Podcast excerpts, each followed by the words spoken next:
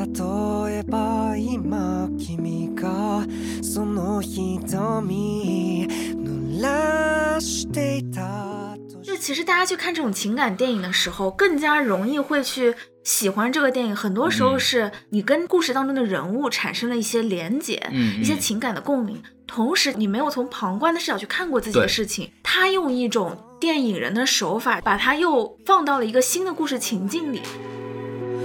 記憶の中にしん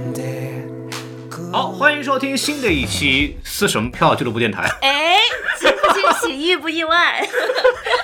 我是 Lucia，哎，我是孔老师啊，今天很高兴啊，今天就我们俩。对，其实就我们俩。今天是这样，因为以往我去撕票，两个还合作都是全员到齐嘛，是的基本上那北美那边就你就来不了，对吧？对对，然后今天就是专门把那个 Lucia 找过来，为什么呢？是是因为今天看标题就知道这个电影是讲一个日本纯爱电影，然后呢花，束般的恋爱，对，然后这个电影呢，就是实在不像我们电台会讲的东西，确实。孔老师在问我要不要聊这部电影的时候，我也很意外，嗯我真的。对，就主要是原因是因为就没有没有节目了。哦，原来是这样吗？然后再赶上电影二月二十二号这个在中国上映嘛，哎然后惊喜对对对对，然后看到之前的口碑，觉得电影不错，然后就想看一看。我对日本电影的理解呢，嗯基本上就就停留在什么那些很垂泪的那种领域，很垂泪的领域。就嗯就不是很懂，对吧？对，然后我们之前录上影节节目的时候，露西亚哎特地在节目里显摆了，说她去看日本电影不需要去看字幕，对吧？对，所以我觉得就很适合她来，对吧？对，啊这电影我确实很喜欢。对，嗯然后因为 Lucia 又是对日本的类型的内容综艺对较多吧比较了解，比较了解，嗯然后他在撕票俱乐部呢也没什么机会去讲，哎，确实。我就快抓紧机会挖人过来，我们这儿缺女主播的，可以可以。对对对，就聊一聊一下，然后我们就呃比较快的进入这个信息吧，嗯，呃，首先这个电影的第一次首映应该是在日本，是一月二十九号，是去年的时候，对，不是新片了。对，然后今年算是隔了一年多了进来，然后又赶上了就是情人节的后一情人 后一后一个周，对，主要是可能因为情人节就是不让那个外国电影什么定档，否则就真的碾压过来。呃，对真的是说实话，我觉得这部电影会引进还真的蛮意外的，因为不管怎么样，就是看日本电影的这个人群，在整个院线票房来讲，一定是一个很小头的。对，所以它大概率就是，比如说再加上宣发投入啊，这些是很难赚钱的。估计看的人也集中在上海啊、北京啊嗯，那些而且你想像我们这种核心人群又都看过了，啊，对不对一年多，所以它大概率呢就是属于引进的这个几位老板吧，嗯自己喜欢。那也挺好的，我 觉得真真不错。嗯，然后我们还是呃常规的进入一下这个电影的基本信息介绍啊。然后因为我对这个东西不懂啊，我大概看了一下演职人员都不太熟，然后可能我就来提一下，然后 Lucia 来主要介绍一下吧。嗯，对。然后首先就是那个导演叫。土井裕太さん哎，对这个人呢，他有一个知名作品啊，叫《逃避虽然可耻但有用》。就是所谓的逃耻，对对对对，促成了一对美好的姻缘。新垣结衣的成名作了之一，应该是之一之一。对，，她在演那个的时候就已经是女神了，只不过对。她当时跟他搭档的新演员本身是个歌手，就没那么帅嘛，嗯对。嗯所以大家都觉得是女神下嫁，就是觉得，哎，这男女主不配啊，怎么能这么搭？没想到人家最后哎成了，哎，真的成了现实中的一对，是这个是是。就结婚了，甚至都已经。对，然后当时我还记得，就是 新垣结衣结婚的消息一出来的时候，我那一层楼就是啊，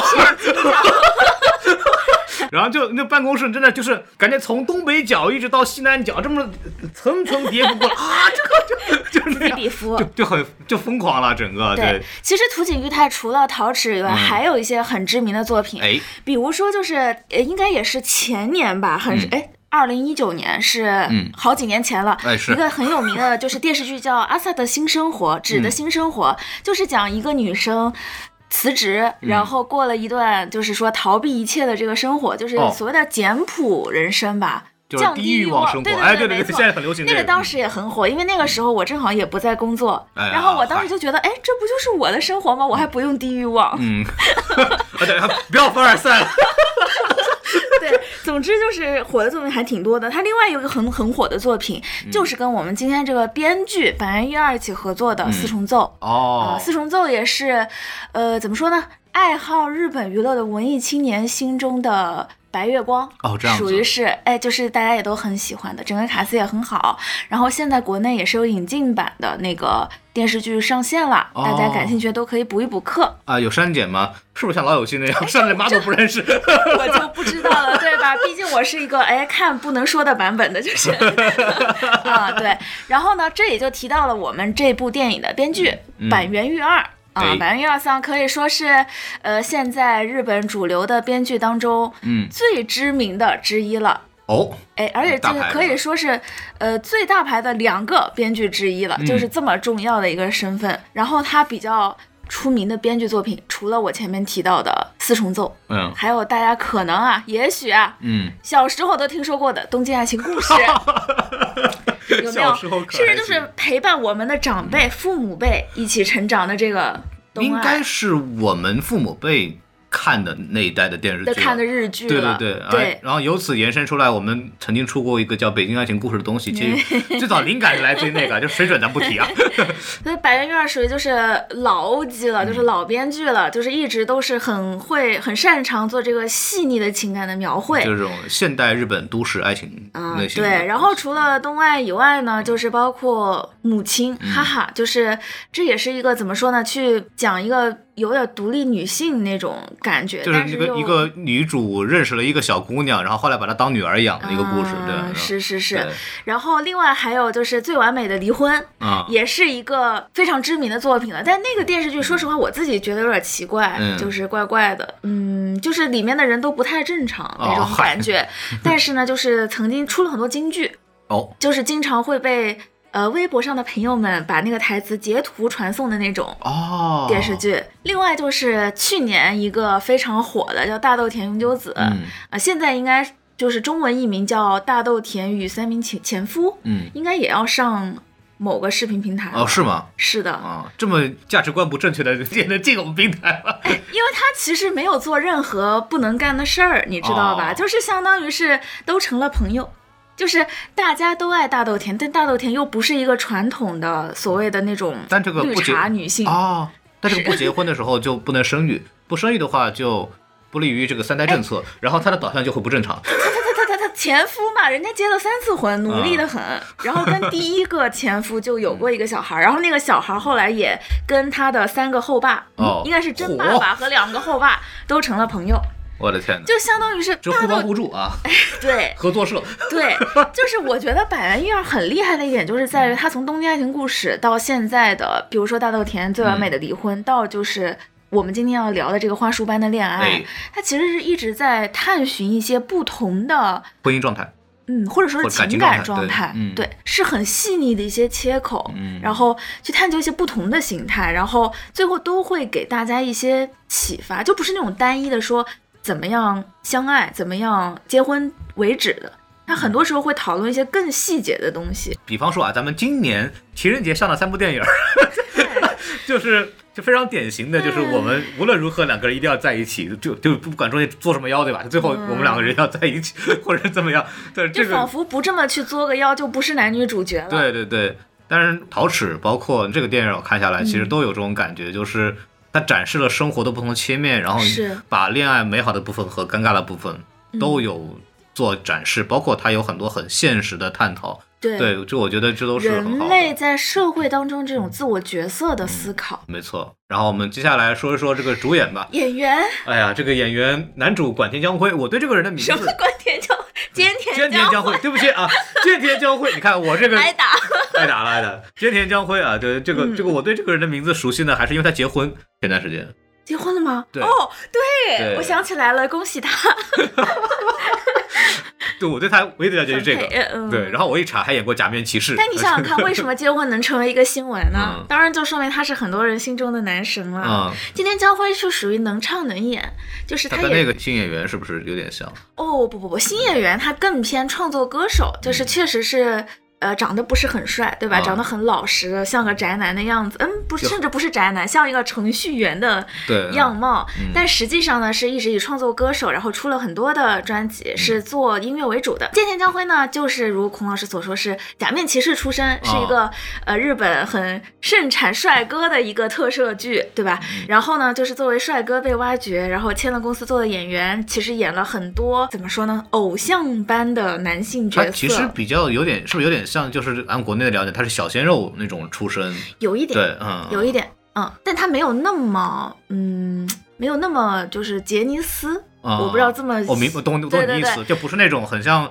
经纪公司那种包装出来的那种偶像女对星路对对对线的那种的。但是呢，他也是属于比较青春偶像派的演员这种感觉。然后与此同时，他也唱过歌。哎之前他演过一个应该也是挺有名电影，就是《奇迹在那一天》，是吧？就是日本有一个乐团叫 Green。哦。牙医团的真实故事改编的电影，嗯。然后在那个里面，他也是演出一个比较青春热血派的那个，嗯对对那种角色的形象，所以就是也是属于日本的头部演员了。，OK，嗯，啊，岁数上跟我差不多，二十八岁、二十九岁，嗯，差不多。嗯，哎，看看人家，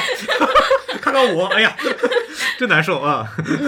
对，女主角嗯，叫有村架纯啊，这个嗯我就是完全不熟了。昵称叫村花儿。啊啊，因为它有个村字是吧？呃，就是说吧，就是说实话，我个人是觉得吧，确实有一些嗯形象有一点点的土，就是说，因为我知道的是那个垫底辣妹，哎，对，垫底辣妹是她就是几年前比较有名的一个代表作了对，代表作了。然后那个也是怎么说呢，就是一个她从不同的人物形象之间的一个刻画吧，嗯就还挺真实的那种感觉。但是总而来说，那还是个很简单的角色，嗯，对？吧？也比较漫改的那种感觉。就相对来说比较外化一点，层次也少一些。嗯是的，然后另外就是她也演过一些就是日本的女主角都会很希望能演的晨间剧。哦，对，晨间剧就是每天早上大家起来看的，一般都是晨间剧女主角，对，所以有村架纯也演过晨晨间剧海女嘛，嗯嗯，所以也是这种晨间剧女主角出来的。另外就是，呃，前段时间我觉得是他整容般的演技，就是在这个《浪客剑心》里面，嗯，演了一个也是浪客还是个 不是是早年间就是一个想要复仇、隐忍，但是结果爱上了这样一个角色，哦在那里面很漂亮。呃，终于不土了。OK，但是说实话吧，话术般的恋爱，我不知道就是，呃，大家怎么说？我仅代表个人言论啊，嗯就是他的形象还是一个不是很洋气的形象，嗯，有一点点，我我是觉得，我看完以后，我觉得是合适的，就是对对我来说，她没有那么漂亮，是对，是，然后但是她又有那个就是文艺青少年的那种那种气质在那边，嗯就是生活感的一个普通女生，找到了，甚至是有有一些地方有点奇怪的人，嗯，然后找到了与自己相似的另外一个人的对，那种。其实很真实。就是我遇我遇到过不少这种，就是你说好看吧，也没有那么好看，但是他因为读书很多，包括他的生活比较短，他气质很好，嗯，对，但是就是也会让人觉得这个人很有魅力，确实会有遇到很多这样的人。我觉得他还比较，就扮相上整个会比较接近那样的状态。是的比方说你让新垣新新垣新垣结衣来去演这个，我觉得就不太真实。是的，是的，那就彻底成偶像剧了。对对对，然后另外还有一些其实是属于嗯彩蛋人物了，哦，您说一说啊比。如说小田切让，哎呀啊其，实太帅了，真的太太帅了。帅了！他他其实有点是在中后段的时候，嗯作为一个让女主角意识到，哦，原来还是有更理想的男性，或者说嗯有一个可以坚持以这种比较理想化的方式生活的男性的嗯样本，就出现了一个小田切让。呃，我是现场见过小田切让的，然后嗯应该羡慕我应该是应该是两年前的嗯平遥国际电影展，然后小田切让来这来到平遥了，对对对，我就我我是近距离见过，就在新闻发布会嘛，哇，我可太羡慕了！可就惜那个时候还没有认识，我不然请假也要去。他是带了他的那个自己的导演的作品叫《一个渔夫的故事》，哦，他还自己做过导演，对，然后他就是那种，因为我对他也不了解，但是我看过他履历，好像也是假面骑士对，然后因为 因为假我面骑士。我在网上搜他那个视频，然后 B 站里面都是空我空我。然后，然后还有粉丝会来吵架，说你们不要光用一个空我定型他，他其实是一个很有才华的演员，怎么怎么样？对，假面骑士真的是出帅哥，不得不说，因为也太多帅哥都演因为他就是那种。很花样版型的那种人物形象嘛，啊所以挑的时候都是当年都是青春偶像那种嗯，帅帅哥演，对确实太帅了。就男生的那种就是啊那种东西。然后一个渔夫的故事，我看完以后就是那种大门片，然后就是也表现出了他的很多对于这种现代的现代化的一些思考。就它里边有一个就是一个渔夫，他那边也是有一条河，那个河长久以来你要去进城，你只能通过这个渔夫去做摆渡。啊，然后后后来他就那个渔夫有一天在岸上捡到一个小姑娘，然后这个小姑娘跟之前面上一个村被屠杀那个村里面有什么千丝万缕的关系，然后这是一条主线，什么年代的事情？就是现在的故事。为什么这么说？因为后面有一个剧情就是有一个工程师过来时候把那个桥给修起来了，船夫就他就没有工作了不了。再是这个对，然后这里边就会表现出他在那个环境里的不适应，包括整个村民对他的看法。就比方村民就会觉得说，嗯我们确实现在都要靠你嘛，但是桥修下来之后，我们就不用坐你的船了，因为他是一个很老好人那种人。然后他突嗯然在那一瞬间，心中有一种邪念，就说哦，我突然不被需要了。嗯然后你们这么说，我好好难过，好伤心，好气愤。对他会有这些关于这种传统和现代之间碰撞的一些思考在里头。但是而且但画面很美，就是很文艺，但是就很闷，很那种电影节电影的那种很有东西。逼格，就对，是很有很装逼。嗯，对，因为我这两年还两三次碰到过王传君，然后我觉得王传君的 现在的扮相这个感觉就很像他，因为我看到我看了他履历，就小电视上也是出了名的，就是我在什么场合都按照我自己的喜好来穿衣打扮，因为本来就帅嘛，然后我就确实，留了胡子那个就嗯然后再到处头发跑。长长的，对对对，然后我觉得王传君有点那个 那个路数，哎总而言之，都是日系大帅哥，对，对吧？嗯，你说我们提到的这个三位已经都是很头部的演员了，嗯。然后此外，我就是发现很多客串的当中，比如说只是坐在旁边的一对小情侣，或者是呃路过的一个什么人，嗯。很多的也都是一些现在知名的偶像小演员。哦，真的啊，就是很多都是现在活跃在日本的各个等各个层级不同的电视剧里面演男女主的人。那这个阵容相当之豪华。对，其实相当之好了。我大概可以理解为，就是日本第一流的导演和第一流的编剧攒了一个局，然后把中国、把日本的顶流演员薅了个遍那种感觉。，对，但是它当然不是那种所谓的大制作电影，一定不是，就是还是有一点儿把他们在电视剧当中呈现的那个东西做了一个更精致又特别且适合电影篇幅的版本，做成了一个电影。对嗯，所以我觉得是带这种心态去看这个电影，可能会呃比较合合适。是的，是的，是的。嗯，然后我就想起来另外一个就是客串，就说只要客串就有一个对押金手，对，有点彩蛋的意思了，就是嗯。因为哎，其实他也挺重要的，相当于是就这个人物的出现是让他们两个人彼此确定我们是同一类人那种。同频共振的人。片子要上映的时候，我们几个人在聊，然后培根嗯悖论中队长、郭郭连凯，我们几个人在那群里面说，嗯然后中队长一看这个演员表，说：“哎，有押井守，他演什么？他演押井守。他演押 哦，我明白了，是的，没错。就就贼离谱。押井守大概我估计不太需要介绍吧，但是可以说一下，攻壳机动队是吧？攻壳还是攻壳啊？不同念法都有吧，反正对，就是反正都可以啊反。正就是神作，爱念啥念啥，行吧？行吧，对。然后鲁邦三世是吧？机动警察是的对，这这个都，唉，看漫画的人都不用多介绍了，对，这个就没什么可说的。对，嗯，然后打分，打分吧，就是进打分吧。入打分环节。来，露西亚，你先打个，我们一般是按豆瓣五颗星打嘛。对，豆瓣五颗星的话，我打四星。哦，你还扣分了？对，就是就是，其实要说一下我个人的标准嘛，嗯、就是在在我看来，就是一个还不错的，就是三星啊、嗯然后我觉得很好的，其实就是四星了。那我嗯什么标准会打到五星呢？就是我看完以后觉得这个东西就是完美的。嗯然后当你觉得这个东西是完美的时候，你一定是会有除了理性上觉得它好以外，感性上也很激动，明白？觉得。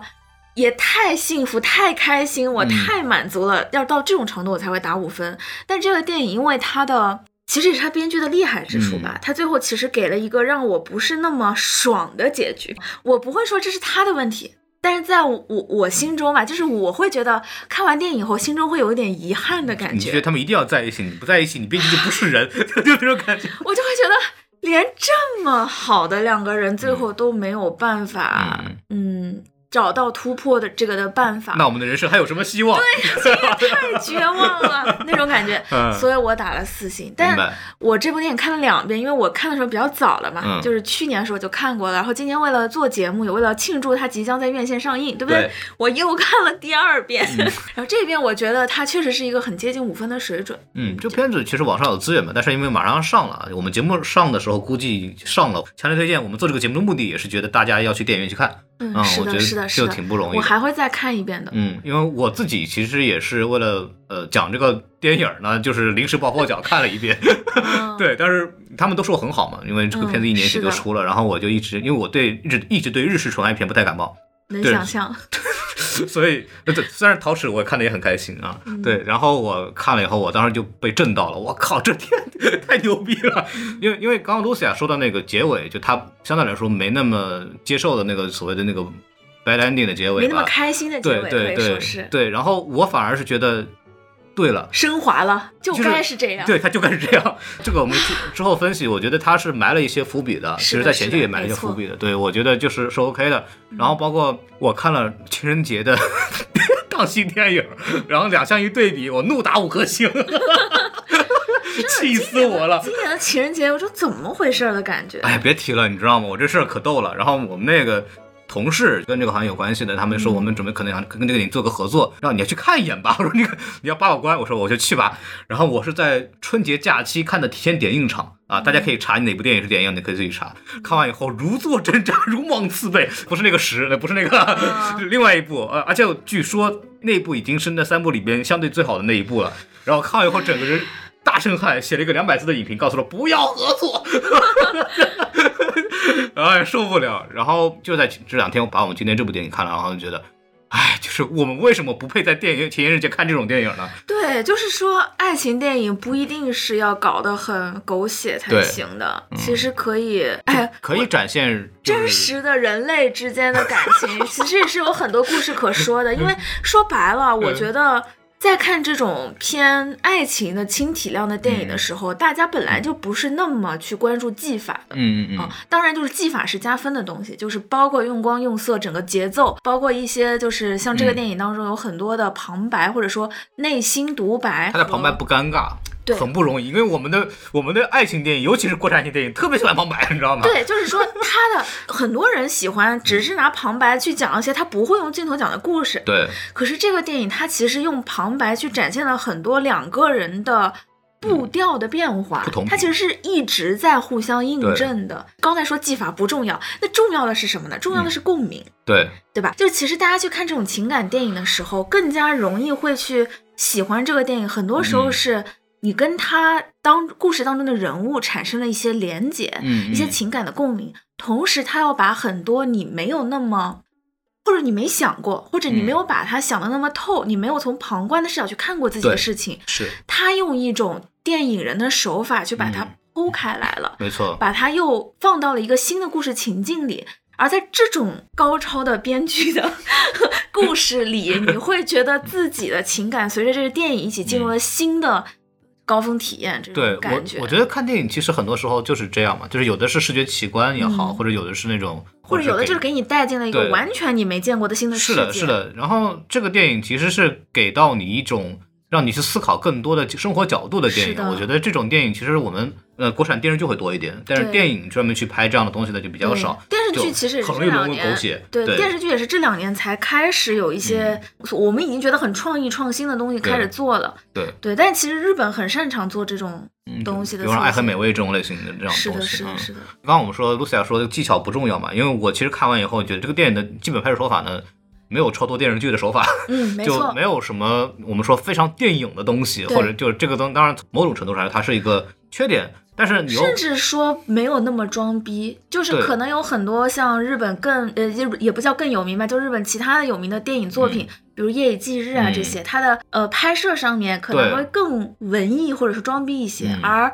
花束般的恋爱》它的拍摄其实还挺淡的。就是很常规的日式商业片的那种状态，没错没错。说几个细节，我觉得还是有一定借鉴价值的。就是在拍摄的时候，嗯、你比方说，他很喜欢用一个东西叫对角线拍摄，就是斜对角线。然后什么是斜对角呢？就是比方说，我们要不说一百八十度，或者是就正纯正面或者纯侧面，经常我比如拍一条街道，我就是那条街的那个。边儿就是你按直接水平的呈现的，嗯、那就是这样直接横的过来。嗯、然后它是这样，就是它是有景深的，嗯，然后构图上对，它是斜过来拍的。现在听众看不到，其实孔老师在演示把一张纸从水平往斜了转的那个过程。对，然后你可以感受一下，就是这样的话，其实首先它切面是斜的，所以它能拍摄场景里边更多的东西，嗯，它能展示更多展示这个东西的氛围。第二是它能把突出重点，它能把人物的关系给表现出来。因为首先是斜角线，它容易制造视觉重点，嗯。第二是因为它是斜。角线，所以当两个人其实是在同一水平线走路或者是在一起的时候，你你又从斜面上能看出那个两个人的区别来。是的它，能区隔开，然后比方说，尤其两个人是在对话的状态的时候，你就很容易造成一个正反打的现象，是的，的就是你可以很容易把其中那个主要表现的人或者说话说话的那个人给区分开来斜。对面，对，这就特别适合做这种两个人一直在一起的那种那种那种戏，这种角度用的就比较比较准确。对，对，然后比方说，同样正反打，他们其实也不是完全的就是同一个景别就来回切，是他会通过人物关系的深入，他会把景别一下下往更近的去切，然后再再拉回来，它会有这么一种节奏的变化。它的这种正反打，我觉得很多的时候是用在一种所谓的主观视角的呈现。对，，没错，就比如说过肩镜头很多，对，他嗯。会先从女主的角度去，就比如说啊，从女主的角度，以女主的主观镜头去看一遍这个事情，对，然后把镜头从男主的角度再去看一遍，同时配上他们两个人的内心独白的感觉，嗯，就会让你很快的去掌握他们的节奏行进到哪一步，就是能看见他们。两个人是在一个互相试探和评估的过程。而且代入感对很强，对你能代入两个人的身份当中嗯去看这个事情。而且它是会切景别，从一个可能路肩，然后切到一个脸部特写，嗯然后再切回来两个人的画面，他是不断的做这种变化的，就显得没那么无聊。就这些都是一些很标准的拍法，特别是在拍一些爱情片的时候会经常使用。但是他的一些呃剪辑的节奏也好，或包括他使用。过肩这种更能凸显人物主观性的那种视角，嗯都是做的是比较典型的一些操作方式。我觉得这个点出来也觉得蛮好的，包括还有一些调度上，尤其是他们两个人生活状态开开慢开始慢慢不同频的时候，刻会很刻意的把两个人放在不同的明暗的环境下、嗯或者不同的位置里边去进行拍摄。比如他那个男主在准备申请工作的那些材料，然后女主就在床上暗处在那边等着他。他有很多这种明暗对比或者空间对比的方式来去对呈现，包括后来。有的时候女主在打游戏，而男主已经在就比如说嗯准备睡觉，或者是做他工作上的事情了，就会用在同一个景别可以带到的，但又是两个不同空间来处理他们。就我们很多人说，就是摄影说要做一个很漂亮的视觉呈现，或者有一些很牛的镜头调度啊什么的，但这个电影其实都没有。但是它就很准确，就是导演可以看出导演对这种类型片的掌握非常的纯熟，对，就你看得很舒服，然后也没有明显的感觉到有什么异样，但是你就你仔细看又能看出门道来，我觉得这就很牛，成熟，很成熟，这我觉得这就很棒，这其实很值得学，你知道，它没那么难的，这东西不难，它是很基本的东西，它没有任何的就很技巧的玩意儿，但它就做的很好，就我觉得这就是很棒。其实我看下来以后，就是拍摄上面或者说制作上面一定是不扣分的，是的，对吧？对，没错，那哎。加分的就是嗯，就是剧情方面了。其实我列了很多东西，就细节，但是我觉得我们聊的时候可以没那么照本宣科。其实我特别想问的是，Lucia，你看完之后，你会觉得这个整个剧情上最戳你的哪一些点是什么？我最开始的一个点，就是我还是说嘛，就他会给我一种很强的我很强的代入感的感觉，嗯就是你会脱离只是看男女主的感情，而会想到很多自己自己的事情。对对对，然后我就会觉得，我个人我是非常在意你的情感伴侣嗯是否跟你有类似的审美品味的。嗯，明白。而这也是我觉得，就是到我现在这个年纪，我始终觉得这是最难的一件事儿。嗯，就是其实他往后面说，可能跟你们的成长背景、成嗯就是成长经历、家庭背景、教育背景都有关系。但是大家在同样的年代，你相同的年龄、相同的城市长起来的，其实很多时候大家也是不喜欢，呃，就是喜欢不一样的歌手。因为总有一些就是正在流行的东西，你喜欢我不喜欢的这种差别，而这种时候很多时候就会带来一些其他的问题，就比如说两个人喜欢的歌不一样，嗯就会带来就比如说你在家里放的歌，很可能你很开心，你很 enjoy，但对方就是觉受不了得很土，。对，对吧？这其实是会很多时候是会变成一个更深的你难以说出口的矛盾。嗯，而在这种情况下，当你碰到一个在审美趣味上跟你非常贴合的人，首先他很难，嗯，真的很难。就算是比如说，就算是有些人在一个歌手上跟你审美趣味相同，嗯他也很难说其他的是否还一致。对，对吧？而何况在这个电影当中的男女主角，他不只是某一个方面的相似，嗯，他很多他们很多时候就是喜欢的电影、喜欢的书都是一样的，甚至有一个最开始的细节是，当他们因为日本的就是交通费用很贵，嗯，所以他们的就是地铁停止营业以后，其实很多的年轻人可能是不舍得打车回去的，嗯就会选择在一个比较便宜可以通宵的地方去过夜，哦，比如说网吧呀，比如说自习室啊，嗯或者后来也出了胶囊旅馆啊这种。那，他们两个当时是因为在地铁站相遇了，然后他们去了一个比可以通宵营业的呃家庭餐厅吧，我记得嗯是。是是不是家庭餐厅我忘了，对，有点那种感觉。然后是要寄存鞋子的，嗯，然后两个人发现鞋子是一样的，都开嗯口笑。就那个点就是太戳到我了，因为就会觉得要多难得才能碰到一个这么多方面你们又没有商量过，就有这么多巧合的人。世界上另外一个我的那种感觉。对，所以当时心里就会有很强的，这两个人一定要好好地一定要在一起 对，千万不能错过了。嗯这种感觉就是那个我印象很深。他其实对那个鞋子的描绘有很多，有多次给到特写。嗯包括你除了他们第一次发现的时候，包括之后他们两个生活在一起的时候，在那个门檐那个地方嗯又开始有了区别，先还是有的，就刚开始的时候，是的是的是的那一期的时候还是四肢一模一样的那个帆布鞋，好像是、对吧？嗯就放在一起。再过一段时间，当他们两个人情感发现变化的时候，发现啊，这边这个人穿了一个小小高跟儿，然后这边小皮鞋。对，然后这边就是一个皮鞋，开始开出区别来了。同样的镜头又给到，然后你就会让你强调这种观点，包括最后那个。很杀人的那个，又一对相似的小情侣在一起，又给到了两两相对的一双一模一样、两双一模一一样的鞋，然后我就会们现在说是不是太晚了？但是这一期全是剧透哦。哦，对 我靠，哦没事，就这样吧。对呃对对，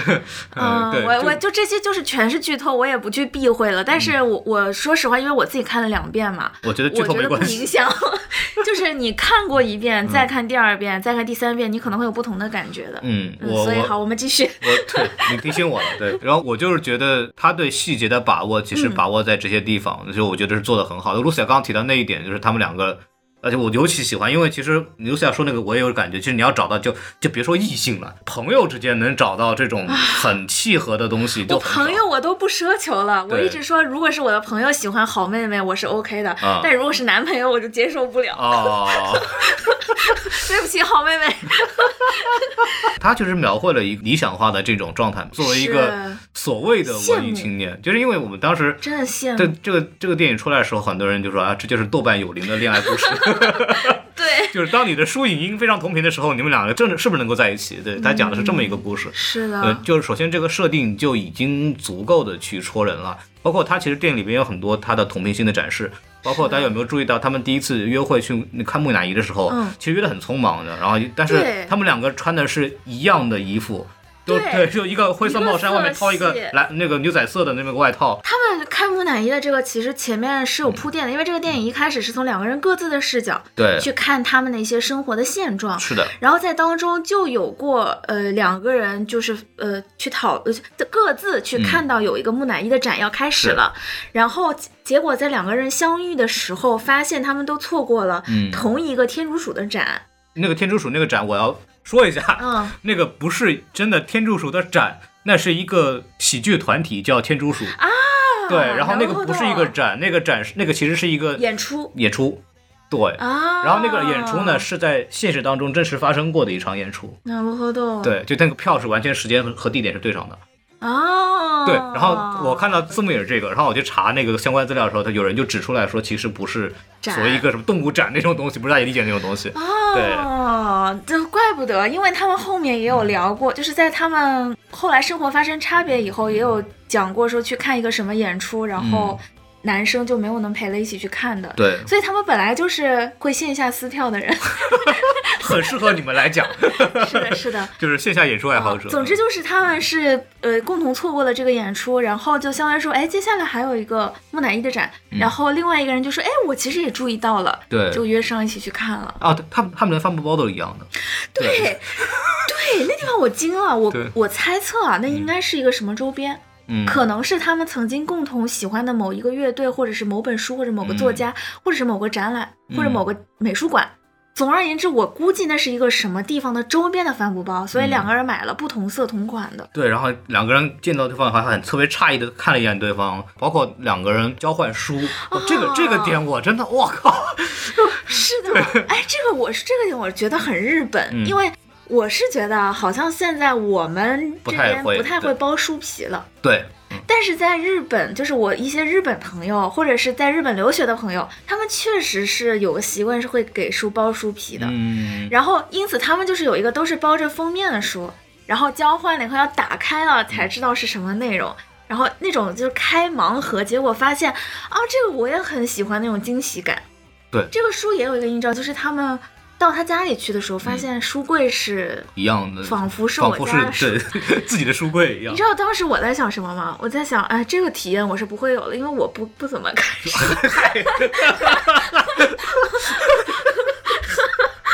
那你有机会啊？那你、啊说明我跟你你进到其他人家，人家只要稍微书多一点点，说不定就把你的书全包括进去了。我看的很奇怪，我当年看书的时候还是郭敬明最小说说的年代，就是哦我自己都鄙夷我自己？就是 shame pleasure 对。呃，对，总而言之就是说，就是这也从侧方面说明了，就是可能在这个电影当中，这男女主角。他们在某些层面上看都是有些奇怪的地方的，比如嗯。都会去看木乃伊的展。餐厅里面在翻那个木乃伊的画册的时候，看到有店员来了，男生还很不好意思把那个书合上了，就是怕别人觉得他很吓到或者对很，奇怪，就包括他们其实，在跟陌生人对话的时候，嗯。他们心里会安静，是因为他们知道可能他们那种小众乐趣是同频。对，是奇怪的。其实我也我也会有这种感觉，就是有的时候就是有些场合你会觉得觉得可能我这时候不适合去说话，不然别人会觉得是不是我比较嗯不一样。我觉得我们都会理解这种，就是尤其是那种所谓自己认为自己是文艺青年那一挂人吧，对，就就就就就会有，就是因为我们知道很多东西，包括你太戳了。那个说我最喜欢看的电影是《肖申克的救赎》，我当时就 我当时笑 笑抽过去，还 好意思说自己是影迷，我真的我就我都不好意思说我是影迷人群。没有，就虽然说，比如说我会承认我我其实最喜欢电影还是《阿甘正传》大俗片嘛，就大俗片嘛。但是就是你说对于影迷来说，他如果说我最喜欢的是《肖申克的救赎》和《阿甘正传》的话，多少会有点就是觉得你的阅片量其实有点不够。是，对，会有这种感受，因为其实好的电影很多嘛，但是这个。但这个也属于人有影迷的这些梗，这个很真实。对这个因为我们这种做电影媒体的人，互相认识的很多同行什么东西，你要说互相是。说喜欢什么电影，我们都不太好意思说这种大俗片儿，你知道吗？虽然他们本身也都很好了，对。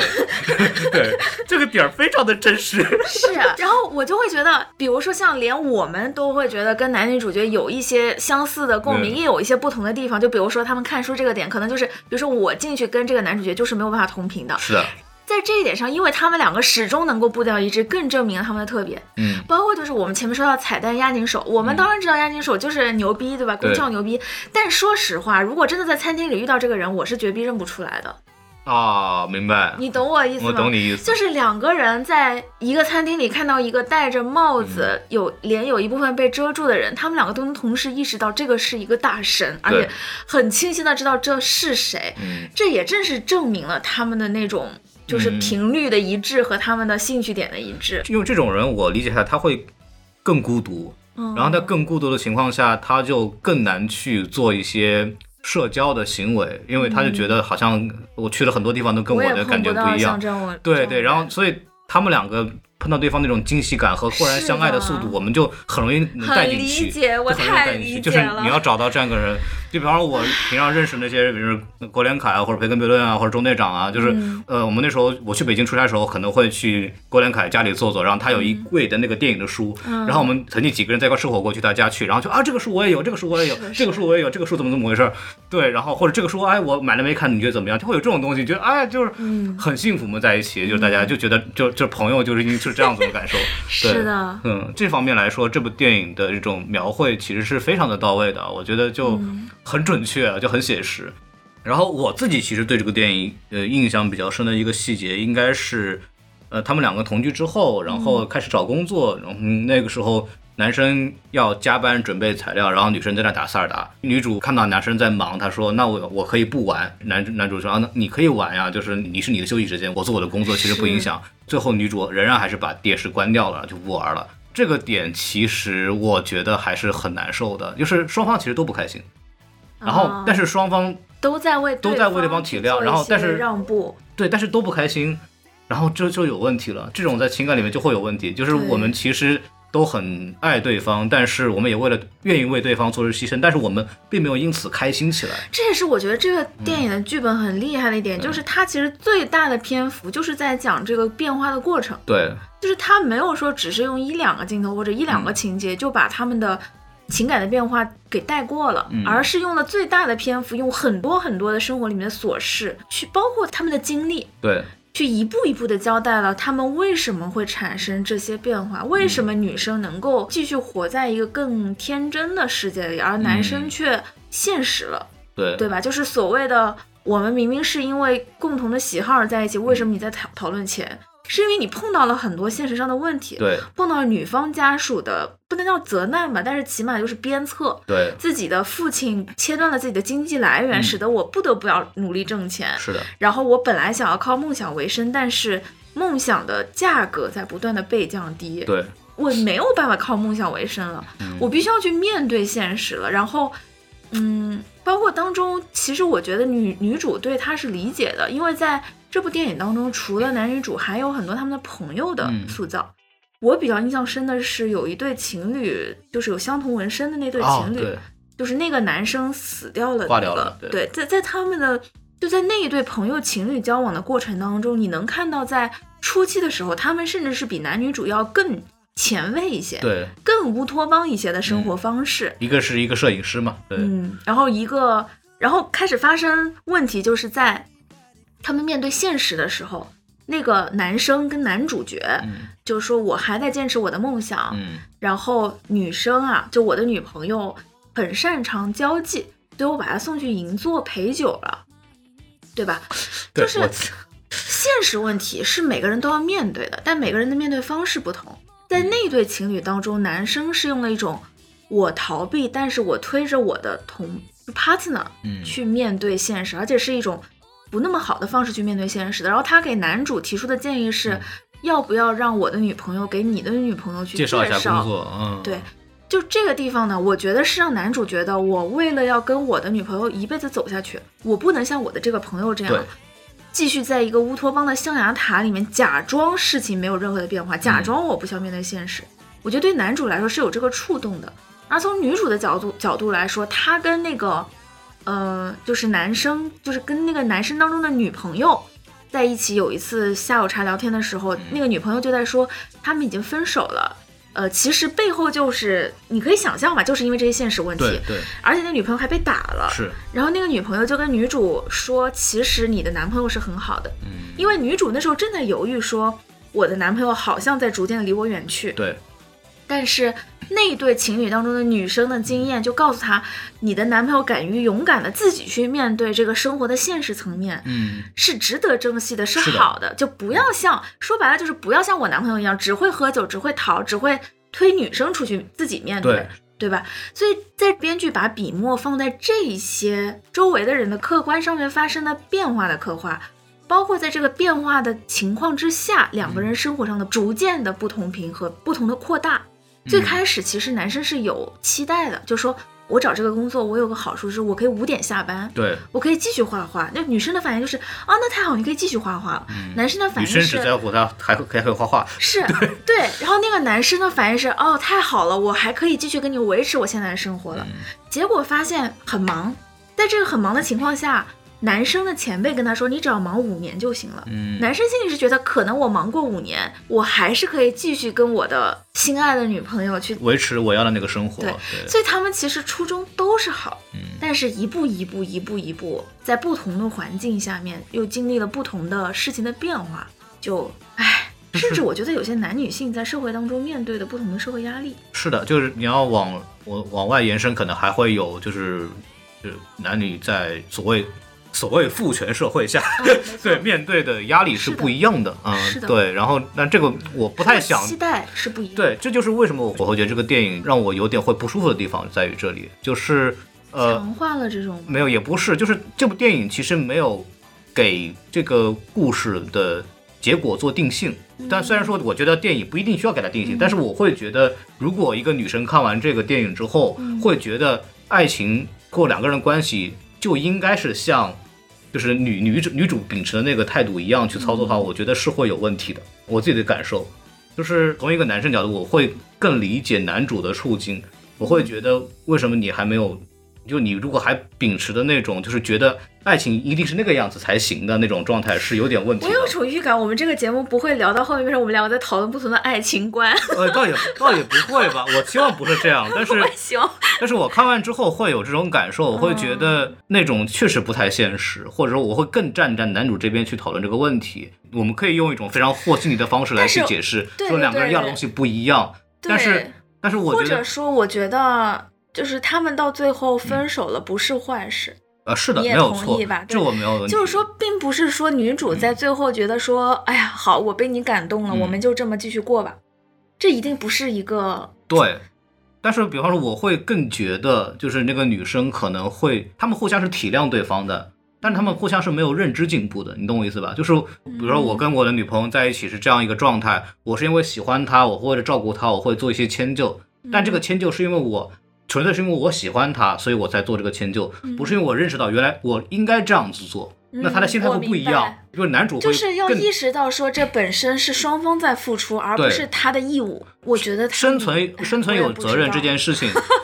我认为是是是是有的，但是对但是女主其实她没有在网上去想这个问题。我我感觉啊，就是我从这个电影里面的一些角度，我会觉得女生明白的，嗯但是有的时候你理智上的明白跟感性上的觉得我们走远了是可以同行的。我明白，嗯，特别是当这种走远，它是一种相对的嘛，你曾经那么近过，你才会走远。嗯嗯，而就是我就会觉得这个电影其实它的主要的经历就是在讲他们，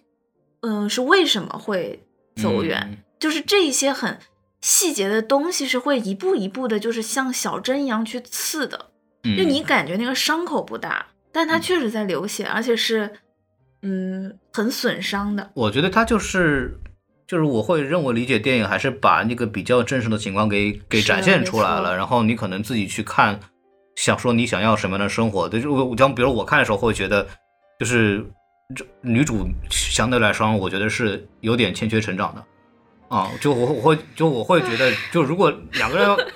就你要再往上走下去，他一定会面临很多现实问题，你不可能就是永远保持在一个学生的那种状态。那么女主说，我觉得我有可能去这样子，对，但是那是否真的这样，我也我我也存疑。但因为这个世界很大，可能不同的生活方式都有。我觉得起码是在这个电影当中，这个男女主角还在一起的那些年当中，女主是在努力的维持嗯她的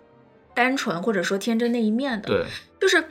呃，我觉得他也不是很逃避，嗯就是他也努力的去就职、去考证，对吧？嗯她也有经历过所谓的高压面试，嗯然后穿着西装那种嗯社会毒打吧，我觉得她嗯也有。包括其实我觉得，虽然当电影当中没有很多的刻画，可是你可以想象他在之前的会计的职场当中是不快乐的。嗯因为它里面有一个，我记得是他在牙医诊所，就是反正在一个诊所一样的地方，然后嗯那个诊所里面的其他女生跟她真的不是一类人，，对，所以你可以想象出来她在她的工作环境中不快乐。嗯。而这个时候，我们就不要说是不是是不是一个女生了，我们就说一个人类，是的，是的，你在一个不快乐的工作环境里，然后你偶然遇到了一个可以给你提供一个明显更快乐的工作环境的选项，你就是会，这这个时候你就算是眼下少了点钱，但你就会跟自己说，起码我可以做我更喜欢的事情，嗯，这个就可以想嗯见到这一点，我明白，因为而且又是小田切让给你提的这个 offer，比如他如果最后女主选了小田切让那个那个角色啊，因为小田切让有钱，就是我觉得他那个角色有钱，嗯。然后他的地位更高，或者他可能天赋更好，嗯。所以他可以用一种更潇洒的方式来生活。嗯，但是男主不可以啊，对啊对啊，对，所以就你说这咋办？你说你这个东西，它其实它还是一个因为社会压力下造成的那种成长速度的不同频，然后导致认知有区别。嗯然后，但我又会觉得讲一，些不得不讲一些细节的点了，嗯因为我毕竟昨天晚上看了第二遍嘛你。说，然后当中有一段就是在男生逐渐忙起来，但还想要努力平衡跟女生的生活的这个过程里面，有一段转折点的戏是女生买了一个演出的门票，对买了两个人的票，然后那个男生呢在演出当天的第二天要出差，嗯，可是公司希望他能提前一天去出差的地方，是的，然后男生就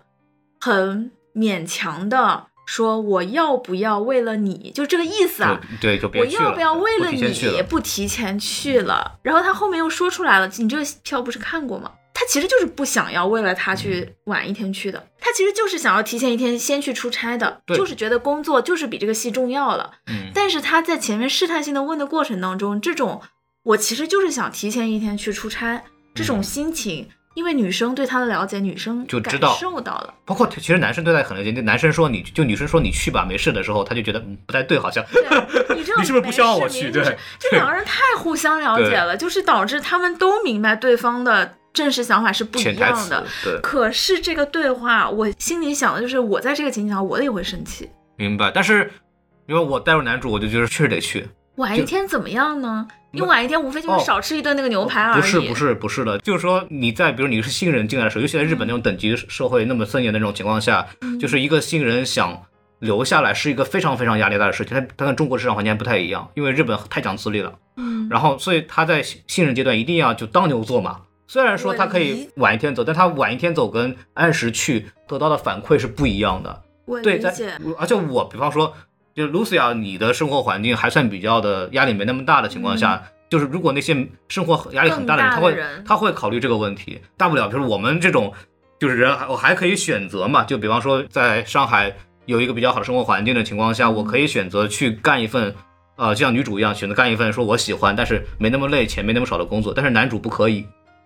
就是我不可以这样，就是他就是我觉得他有一点是这样的，就是男主所谓的，呃，也不叫所谓吧，他是发自内心的觉得我是为了一个更远的未来在着想，我要为了我们两个人共同去努力，因为我希望让你更少的生活压力，嗯所以我要承担更多。他是带着这样一种对心情在做很多的努力的，可是他这个努力的过程是牺牲当下的。明白。就比如说像我前面说这个例子，当然，如果每天晚上我都说我五点就要下班，我不跟前辈一起打拼，对吧？我不去，就是我所有应酬我都不去。那这样的话，肯定就像你说的，他是没有办法去维持他一个比较良性的工作职场上的成长的。对，但比如说像我出差，我还是去，然后只是忽然提前了一天这个事情，我去跟我的公司去说一下，哎呀，真的不好意思，我很早以前就跟我的女朋友定了，就是有个哦活动了。如果我我我这次不去，我可能就女朋友就要生气了。那我下次再给你们补，下次请你们喝酒。就是，其实我是觉得偶尔去打一个这个圆场是打得过去的。这个我还觉得在日本真不一定可以，是吗因为因为日本首先重男轻女思想很严重，然后第二是职场压力非常大，然后很论资排辈。嗯，中国反而会更灵活一些。有很多的方式方法吧，但是你看我们的这段对话，就是很明显我们在看电影的时候对不同的人共情了。，对对对，是的，对，这也太代入了。就是啊，就 因为我看到了很真实，因为我知道有些事情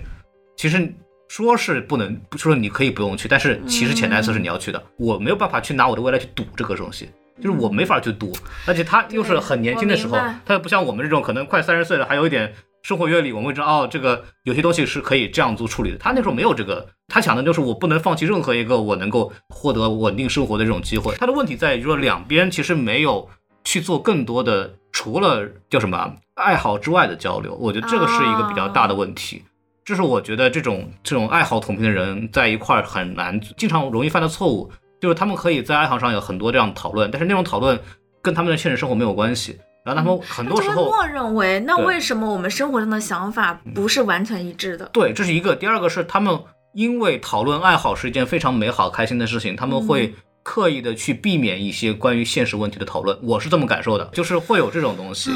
比方说，不能看话剧这件事情，如果能更多的互相体谅和交流的话，这个事情可以不用那么处理，无非一场话剧嘛，总总有办法最后女孩子就是自己去看了。嗯，对，其实就还 OK 呀，就是你不是也不可能两个人永远在一起做一个事情。但我就会，对哎呀，说实话，就是我自己就会觉得，如果说我如果碰到这样的情况，男生好好的跟我道个歉，嗯就说，哎，真的很不好意思，就这次怎么怎么了，所以我真的不能陪你去了。嗯然后下一次我们一起再去看个别的什么，嗯可能我会心里好受一点。但是不过在这个电影当中，它其实有一个点，就是说最开始男生就是这样的，嗯，只不过一步一步的，男生也意识到我不能再去做空头支票的许诺了，因为我做不到。对，所以他慢慢的也不再去说这些，嗯我后面再陪你做个什么一类的这种补偿了，就是连之前两个人一起就是看的稀里哗啦的书，嗯男生都没有办法陪女生一起看了，嗯这不叫陪吧，本来就没有谁陪谁的问题他，们本来都很喜欢这个，对但是男生说我突然不喜欢了。对，就只能女生一个人看了，嗯就这是很难过的。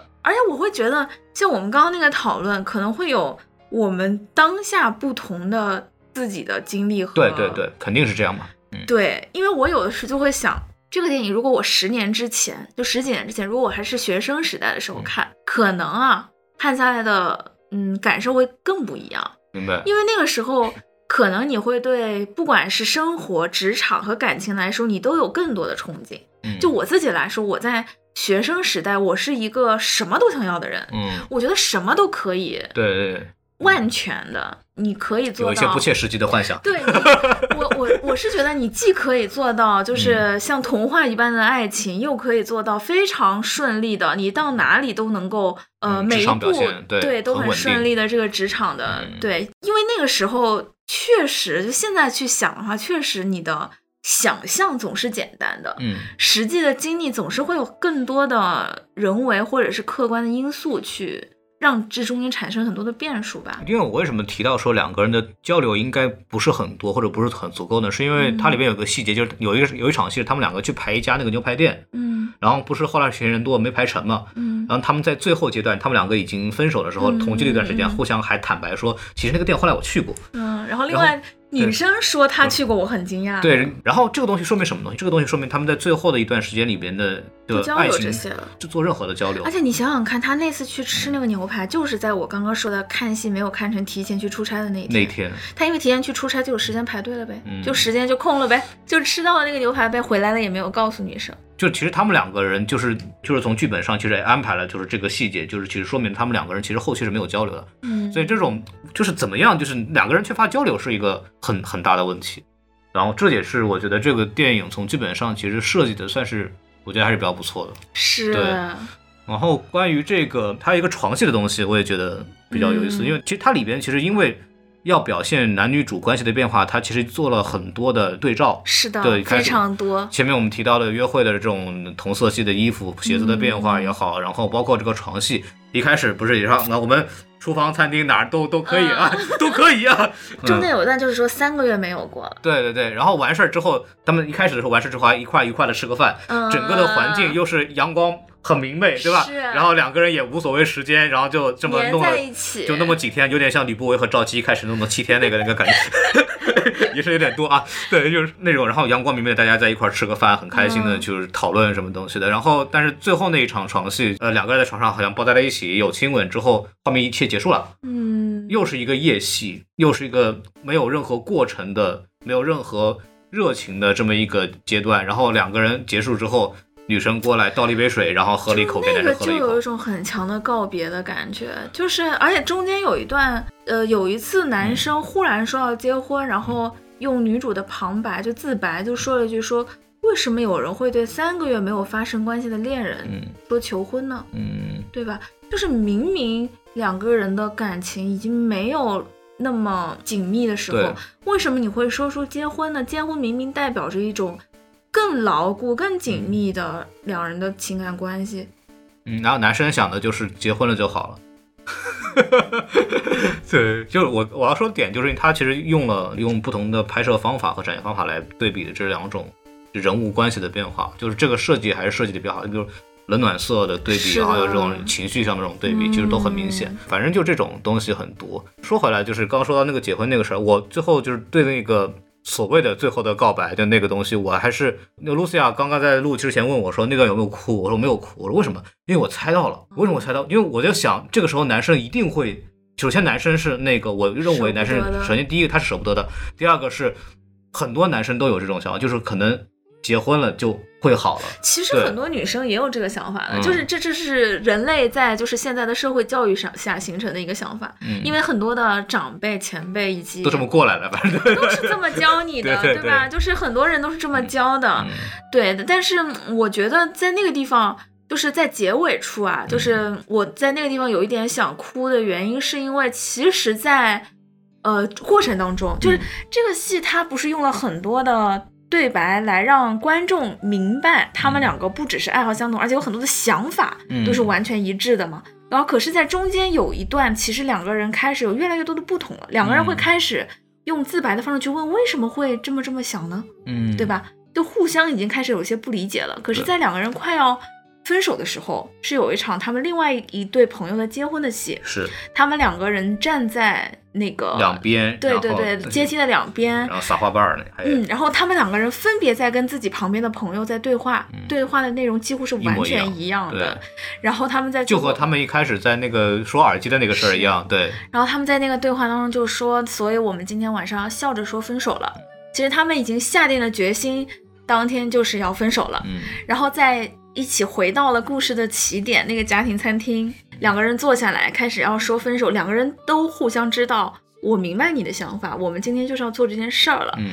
其实我觉得两个人都是不舍得的，女生肯定也不舍得。在这个情况下，男生是说过一次结婚，他明白女生不会接受的。嗯他其实上一次的对话就跟这个很像，只是那一次更嗯、有种无奈。对，那次女生还就难道这就是你的求婚吗？对，就那次的感觉会更破釜沉舟、更无奈、破罐子破摔一点儿。对，这次的感觉是更垂死挣扎。嗯。然后他在这个垂死挣扎的时候，再一次说出这段话，而且他不是简单的说或者我们结婚吧，而是他又说了很多的细节，对，就是说想象了很多未来打动你，对 画饼，对对，他想象了很多生活的画面，说很多夫妻也是这样的呀，未来我们会有个孩子，他会叫我叫爸爸，叫你叫妈妈，这是很多的生活细节，就是他真的在想象嗯，这一切的发生，可是他又知道，他又知道这个事情是不会发生的了，对，所以他只是去最后一次跟这个女生说出一些他心中的关于两个人的未来的生活的美好的景象。哎呦呦呦哦要纸巾吧？没事没事，我镇静一下。嗯而且就是这个雪上加霜的，就是在他们的这个对话的，我记得是前后吧，应该是后面。他们看到之前他们坐的那个位置上面来了一对新的小情侣，嗯，就是明显是更年轻的两个人，实力打脸，对而且这两个人呢，就是也穿着一样的鞋子，这个鞋子甚至是跟他们当年一样的帆布鞋，开玩笑。两个人明显也是认识没多久，见了没几次面，刚刚留的联系方式，互相交流喜欢的电影。这个时候，这个男女主角已经觉得有一种仿佛在看自己的当年，想到了自己当年的最美好的那个故事，当年的最美好和现在的这种不得不分开，或者说知道没有未来了，得分开了，已经只是在消耗了。这个时候的强烈的对比和反差，就会让他们两个更难过。而这个时候最扎心的一幕出现了，就是当电影当中的这个刻画是先刻画了。男女主角通过看到别的小情侣的对话，想到了自己当时那个嗯心动瞬间，互相交换了书本，然后发现都是用电影票根做书签，，对对，发现互相喜欢的作者很相同，那个那真的就是心动的 moment。对，他们刚刚想到这一点的时候，就是一个回忆画面刚结束，嗯，发现新的那一对小情侣也拿出了书本。这时候你已经不需要知道他们到底看的是什么书了不，重要了。对，这已经足够让你难受了。就是，而且那个是是男主想拼命想办法挽回最后那一段，就是我说我们未来美好的情境的时候，那两个人一进来就是打脸，就是实力打脸，就告诉你你编不下去了。男主看到那个场景，他突然就就没有话讲了，是就他就知道这个事情已经过去了，就就嗯很扎心。对，但是我就是那时候我在他说结婚的时候啊，我就知道你要来这套。男生很可能会会说这样的话，然后我其实自己最难受的是最后面那个挥手，哦，而且那个东西其实是那地方很洒脱哎。那个东西，那个地方其实是一开头的那个延续，对就是我后来才意识到，全他们一开头那个讲耳机的事情是啊，他们之后的事情。你知道吗？我是看第二遍才意识到。嗯，没有，因为我当时看的时候还在疑惑，因为它中间不是有有一个大叔告诉他们，你们两个不能再用同一，个耳机来听。你就我就会想，哎，你们不是知道的对吗？，然后突然回想，哦，原来是那个他们已经分手过之后，两个人见面的那一次，就是那个见面，就两个人互相看对方，哦，原来你也在这儿的时候，那个地方他们才意识到，原来我们又碰面了，最后才而且有一个明显想的是一样的事情。对，而且最后呃两个人出来就好像不认识对方一样，对然后就这么一个走回来，然后慢慢的走到地方开始分道扬镳，然后两边根本就没有回看对方，而且我记得他们的色系还是一致的，对都是一个就是咖色系、嗯大地色系的上衣，加一个嗯深色的下装。很映射电影那句话嘛，就是开始是结束的开始。是啊，对，而且他们两个是没有完全没有看对方，就是同频的挥了挥手，很洒脱的再见啊。然后我又会回想起来那电影那句话，就是刚刚他们在聊结婚的时候，那个女主说：“难道我要降低要求吗？就是难道我要为了那个生活，为了为了这个你所说的这个婚姻生活来降低我对你的这个我们爱情之间的期待吗？他这个意思就是说，比如说我们现在只是为了这件事情让步，那接下来我们就会不断的让步的，嗯那最后就变成我们不是因为爱情而在一起了。但是我会有另外一种理解，就是开头的时候我们也可以看到，那他们分别两队的时候、那个状态，是远不如他们在一起的那个状态，就明显就不是一拨人嘛。是的。就互相的那个对伴侣都跟自己不是一拨人，嗯。他们还需要跟他讲原来是怎么回事。其实看着呢、也是般配的，但是因为我们了解他们是怎么样的人，对，就是其实，在他们二零二零年的他们，嗯，就是也都是所谓的西装笔挺，就是看上去挺都有点成熟的那个对，对，都成长了。对。可是因为我们知道他们其实内心里还有那个嗯。很灵动的小人儿在，对。所以我们会觉得他们旁边的伴侣可能跟他们没有那么的契合，是不了解他们这一面的人。嗯。但是我就会想这个问题，就是他那句话说我又要降低要求，我就会接受他们的分手，我就会接受这个结局，是因为因为我我跟你实在太一样了，嗯。我对我跟你我们两个实在是太 match 了，所以说我会对你有很高的期待。嗯。我会期望我们的爱情就像我们一开始见面的时候那个样子，一种非常完美、非常令人艳羡的那种情感状态。嗯。然后，所以我会对你的变化要求更高，我会更难以接受你的变化。是但反而，比方说，可能经过这一次恋爱之后，我找了另外一个人，可能他没有男主或者女主那么完美，嗯但是我对他的期待一开始就没有那么高，我就是一个较为普通的一种情感，就是成年人之间那种爱情的状态。反而我会没要求没那么高，然后我就反正就跟他在一起了，我就可以理解那种这个剧情的一些悲剧那个结尾来走向的这种状态。嗯。所以所以就是，其实我就会觉得这个电影名字叫《花束般的恋爱》嗯嘛。当然，它整个电影当中其实有一些不同的小的细节，嗯去呼应了这个花束般的感觉。而就是它是有花期的，就是它会枯萎对。对，而他们就是这个男女主角两个人之间的感情，我觉得确实是特别像花的。可能啊，不是所有的恋爱都是这么像花束一样的恋爱，因为他们两个人的时候盛开是真的开的非常的，非常鲜艳，哎，厨房里、客厅里，然后凋零也凋零的非常彻底，嗯，对我对吧？我这种感觉，因为我一开始在看这个电影的时候，我还在想这个电影有的问题我不太接受，比方说他嗯。对他很不尊重物质，就是我觉得物质是感情的一个非常重要的基础，嗯，因为比方说陈像那个角色可以跟嗯。不同的女孩在一起，或者是或者怎么样，或者是女主会很喜欢他，或者他可以给女主个更浪漫的生活和工作状态，为什么？因为他有钱了。嗯。他在那个角色里边也是一个很受欢迎的这么一个有事业有成的男性，嗯前提还是他有钱。然后嗯男主其实给不了这个东西，所以嗯。女主对他的一些一些过于浪漫化的要求，我觉得是有点不太尊重现实。但我觉得这就是现实的一面啊，因是就是为你就不是生活在一个真空的世界里，你就是会遇到不同的嗯所谓物质基础的人类。我是觉得啊，嗯你是很难在一个就是现实生活当中非常客观理性的分清楚说，这只是因为他天生的，或者说他一些非主观的原因而产生的背景的不同而已。嗯我我觉得就我会认为，但是这个有点一厢情愿了。我会认为要有这个意识，就是要明白。嗯 那那句话嘛，给岁月以文明，不要给文明以岁月。然后我其实套过来的话，就是我们要给生活以浪漫，不要给浪漫以生活。就是两个人浪漫，不只是说我们的输赢是同频的，我们的爱好是同频的。两个人浪漫可以是我们在生活当中，我们感情是要经营的嘛，嗯，就人是要成长的嘛。我们要知道，我们想我们喜欢对方，到底是喜欢书还是喜欢这个人？就是我们是因为我们同频，所以我们喜欢对方，还是说我们除了这个之外，我们还能找到对方的我们喜欢的地方？嗯那这种情况，我们是可以通过一些办法来去给生活添加新的浪漫，在不同的生活状态里，我们要找到新的不同浪漫，而不是说我们因为是因为同一种书、电影、音乐在一起的，我们就永远是那个样子。我会觉得这个不对。是，我觉得他们两个人都做过努力，他们没有说毫不努力。两边在培养互相的新的共同生活的里边做的都不够，就是男主就是一门心思我去物质上去满足就未来的这个期望，女主是我还是我使劲用过去的我们两个都喜欢的东西来重新想办法去唤起男主那种状态，但是实际上可能有一种另外一种办法，就是他们两个共同培养一些新的爱好或者是一些共同点或者一些同频的东西。从我的角度来看啊，我反而会觉得女生她是在维持一种更长线的，嗯，就我会觉得可能是我现在的人生经历吧，会让我觉得在这个电影当中的女生她的一种采取的方嗯式是一种更长线的，没有那么心急。嗯，就是她的想法是我们就是在越来越好，然后这个步伐不需要扯得太快，嗯因为我们对眼下的生活是满意的，我们只要在不断的往前走就行了，我们可以去嗯维持一个。但是其实我是觉得这个电影当中刻画的男生，他的心智的变化速度是比女生快的。对，就是我一直纠结的这件事情，就是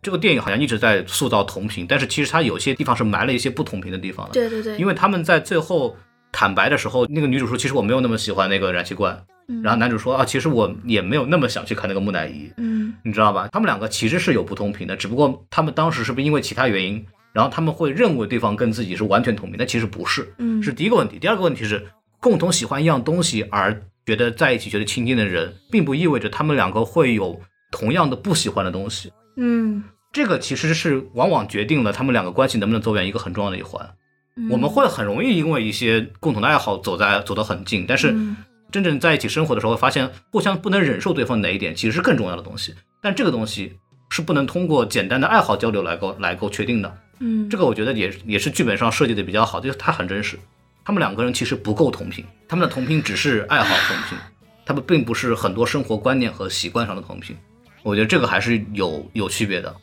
好难啊。。对对，但是我有的时候就会觉得，他们后来其实跟一个仿佛更将就的人在一起，会不会是两个人的亲密关系的本质就是要互相去做一些将就的呢？对啊，我就是我是这么认为，要互相包容去做一些交流就。就是当你去追求一个绝对意义上的任何方面去同频，可能真的不可能。嗯，因为不要说两个人之间的同频了，我自己都会变。因为是这样，就是人是可以学习的。嗯，没错。对比方说，我跟一个人保持一个比较好的关系，或亲密关系，然后我想跟这个人有更多，不一定是呃男女朋友的关系，嗯那可能是其他的一些朋友也好，我希望跟这个人有更多的交流，我会主动的去说，哦，你最近看什么书啊？你看什么电影啊？然后能不能介绍给我看一看？嗯然后我看完之后，我跟着，哎，我觉得看完这个电影是这个这个样子的。然后你是否这样想？这种交流不是因为我和他两个人就是有一开始就是有一样的观点或者一样的爱好的东西，嗯而是通过因为我想跟这个人有更多的接触，我会主动去学习这个东西，然后慢慢的我们两个尽量达到同频。我觉得这种观念和这种意识反而是让婚姻感情变得更稳定的一种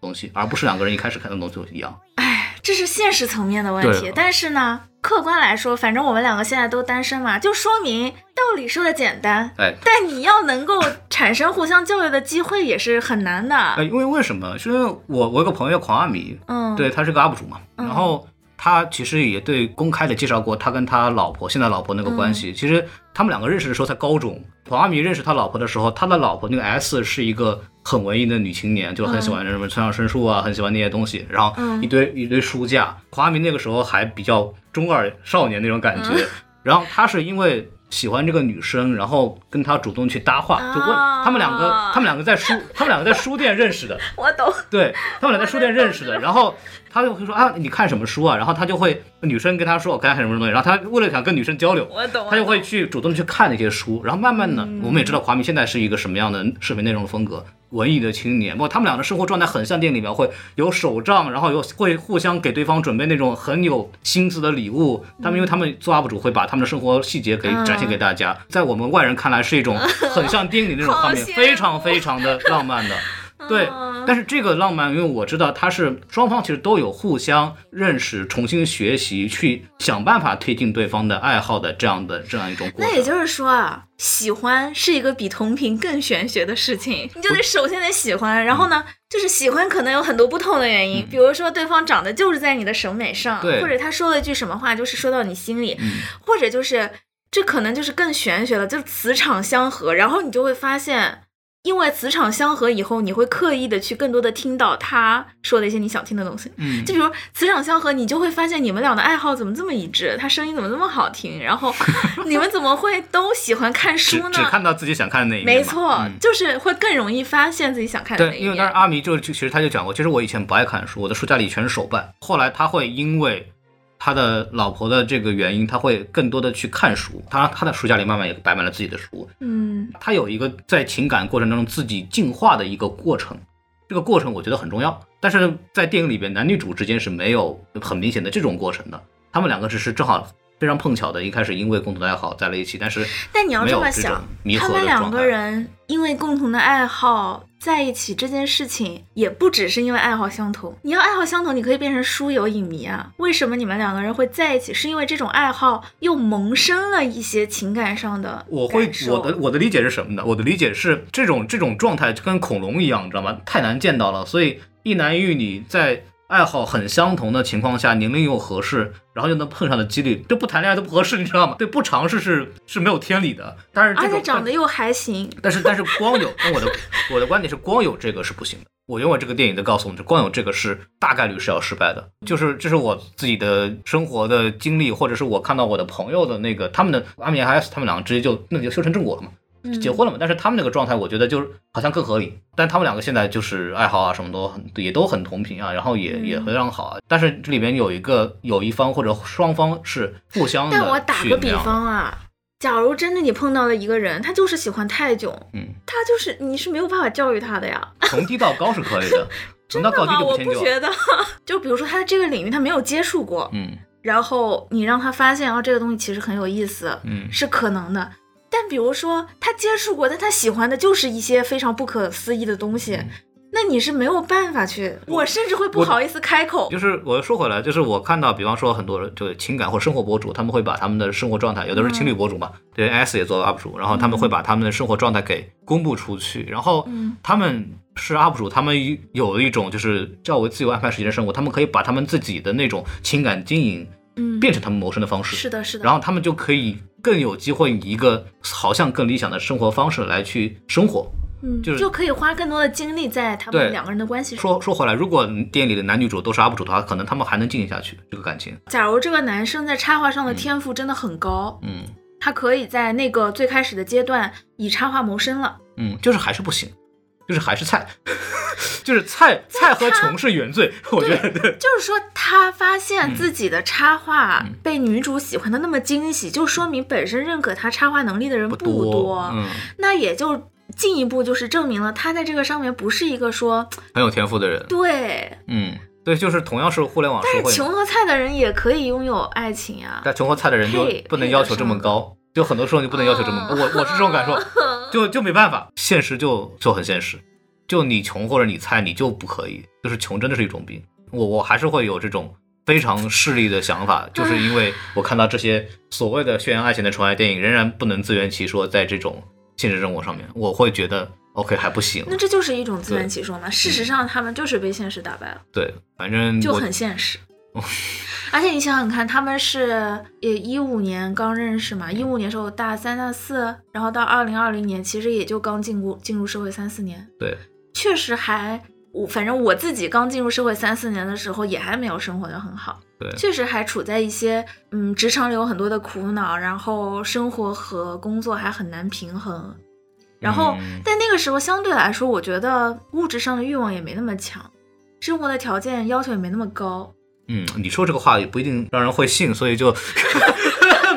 嗯，不不太一样。比方说，我的同事有很多可能小我嗯三四岁的刚进来小朋友，嗯然后有一些特别文艺的那种，然后他进来就有一个非常强烈的不适应和难受，嗯他很明显，而且再加上他其实没有钱，他没有上一代给他的基础，他是只身来在上海打拼的。然后他又很文艺，然后他在一家互联网公司，然后做的好像是一件文化事业，然后然后但是被各种，但是被互联网的那种追求效率的东西给摧毁了。我为什么还做播客？是因为播客是一种帮助我们去强迫我们去接触外面的生活或者我们的本来爱好的一种方式，这样子可以让我还过得舒服一点。对，对，然后包括我的做的工作，可能本本身跟电影就有关系，就还好。但是如果那个人他只有这个工作，然后他没有副业去让他帮他排解，或让他去重新接触他喜欢的东西，然后他每天遇到的就是他妈的就搞那些烂片，然后就看到中国的电影被搞成他妈这个样子，然后我喜欢电影，然后我在我在亲手做这件事情，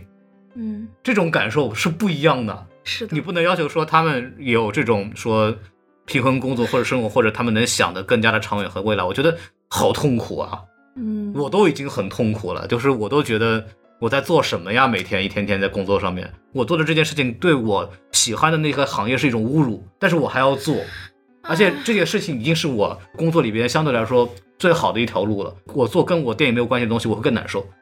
嗯你知道吗？就是这种。但我觉得就是怎么说呢？就是从职业上来讲吧，你有很多劝慰自己的方式，嗯，比如说就是现在不要把工作投入太多感情。不是，或者说就是就是就是孔老师说的很多的东西我很明白，但是其实反过来说，那件事情不是说我们的工作在选择去让行业更坏，而是现实条件上面因为各种各样的原因，行业在更坏。是的，而导致了相关的这些产业也都是一个不良性的状态。但是但是嗯我是觉得我没有那么悲观，是在于说我相信总是有一些循环和波谷波动轮回的。嗯就是现在正好在一个比较谷底的地方，嗯可是大家有一些生意想做些好东西，那比如说这时候有一些人，就不管是一些机构、一些公司、一些电影人，他们去坚持一些东西，就还是能有一些像《爱情神话》这样，让我们觉得会有惊喜的东西出来嘛。对，爱爱情神话简直是，如果你我们了解它的拍摄经历的话，知道它是一个太乌托邦的一嗯个事件了，就它的各项环节都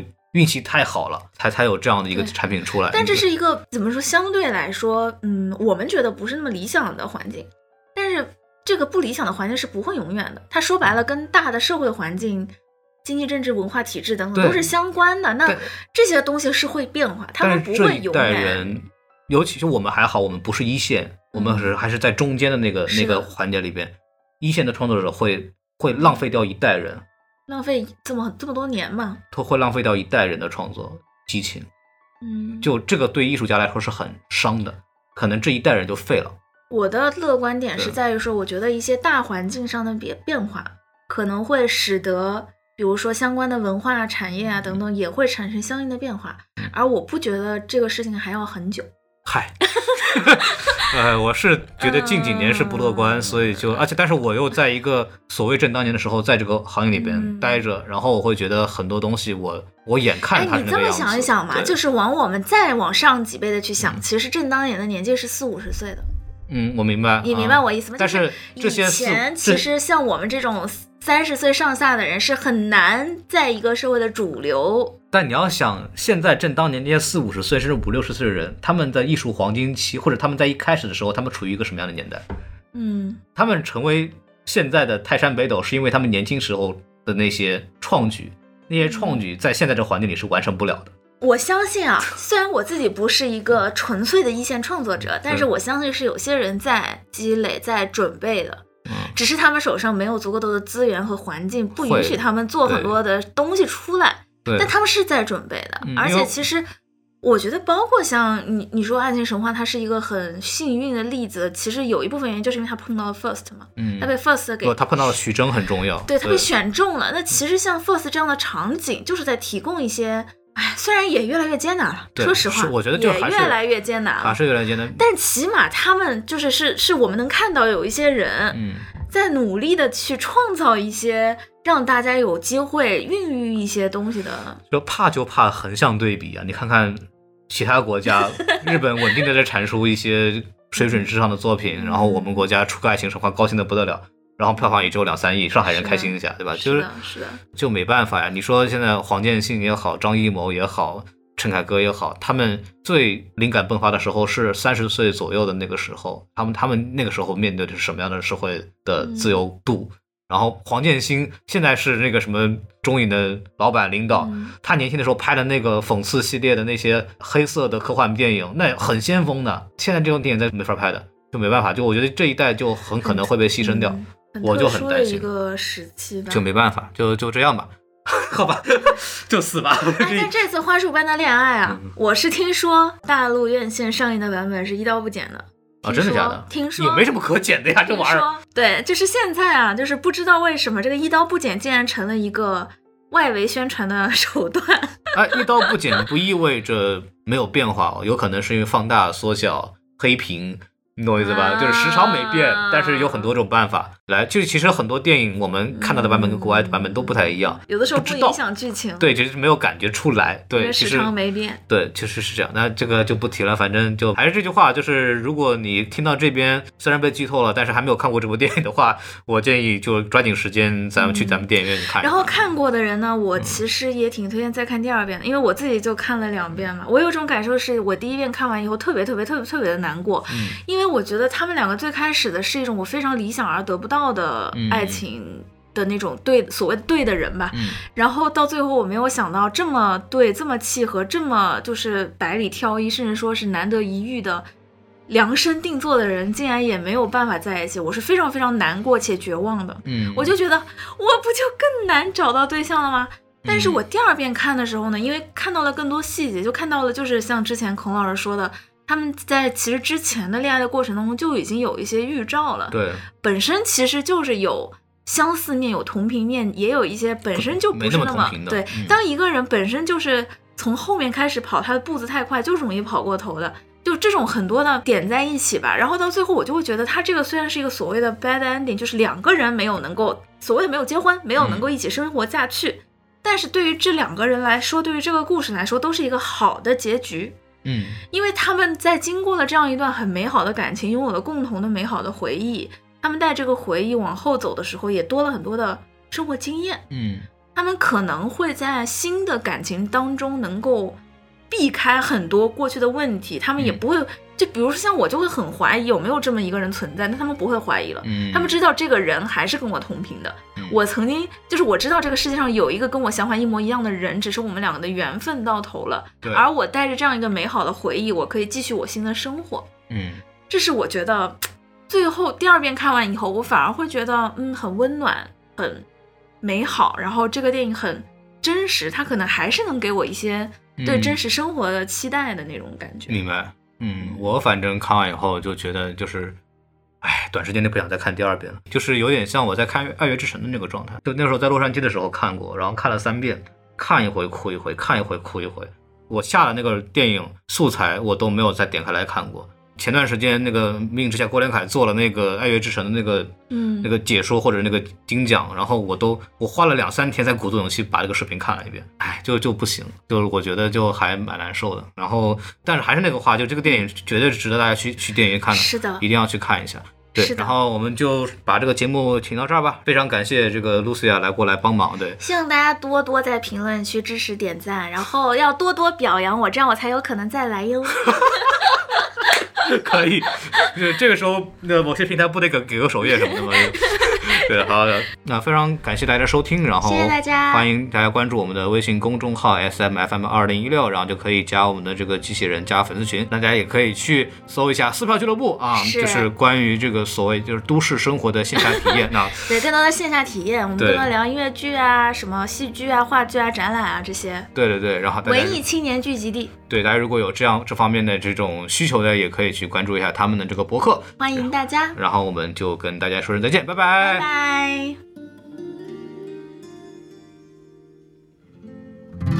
我用四季来等你，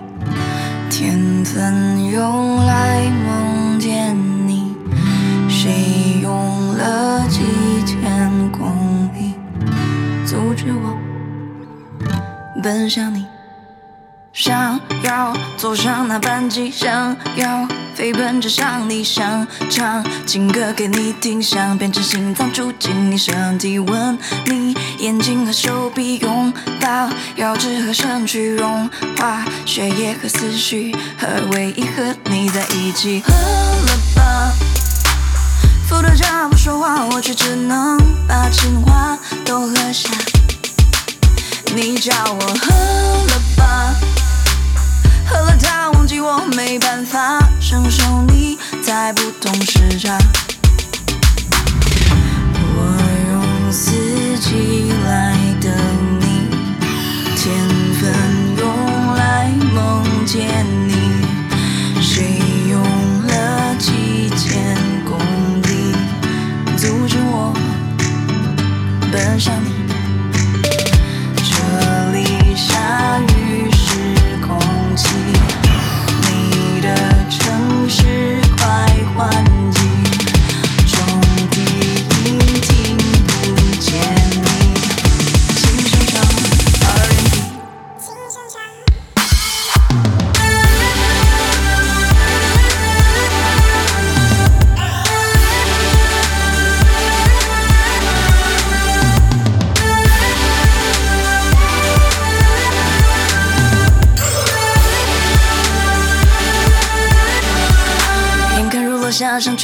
一起玩耍，看同一片天空，却是不同样的看法。想带上一束花，看你嬉笑怒骂，给你展示为了你我才有的变化。多少天多少天，才可以再见一面？早就准备好了笔墨纸砚，把想念变成字字句篇，把心心念念名字写十多万遍。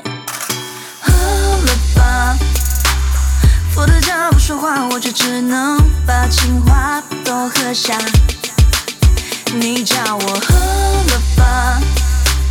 喝了汤忘记我没办法承受你在不同时差